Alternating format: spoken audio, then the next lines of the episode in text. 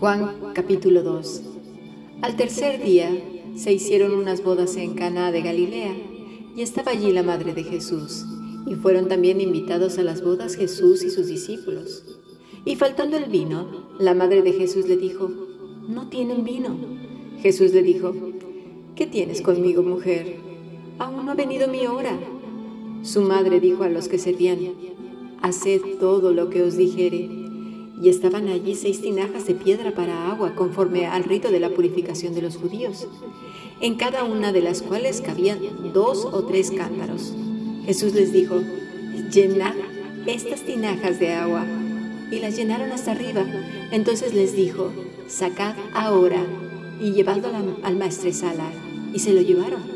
Cuando el maestresala probó el agua hecha vino, sin saber él de dónde era, aunque lo sabían los sirvientes que habían sacado el agua, llamó al esposo y le dijo, Todo hombre sirve primero el buen vino, y cuando ya ha bebido mucho, entonces el inferior. Mas tú has reservado el buen vino hasta ahora.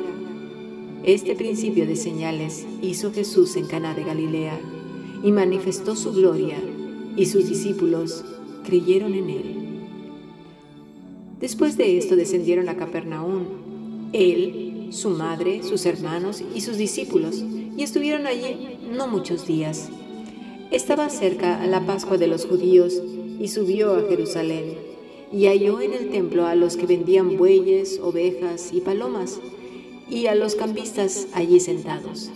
Y haciendo un azote de cuerdas, echó fuera del templo a todos, y las ovejas y los bueyes, y esparció las monedas de los cambistas, y volcó las mesas y dijo a los que vendían las palomas, Quitad de aquí esto, y no hagáis de la casa de mi padre casa de mercado. Entonces se acordaron sus discípulos que está escrito, El celo de tu casa me consume. Y los judíos respondieron y le dijeron, ¿qué señal nos muestras ya que haces esto? Respondiendo Jesús y les dijo, Destruid este templo y en tres días lo levantaré.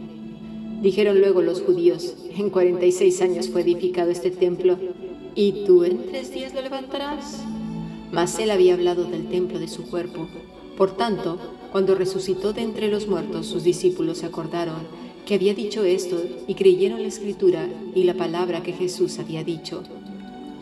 Estando en Jerusalén en la fiesta de la Pascua, muchos creyeron en su nombre, viendo las señales que hacía, pero Jesús mismo no se fiaba de ellos porque conocía a todos y no tenía necesidad de que nadie le diese testimonio del hombre, pues él sabía lo que había en el hombre.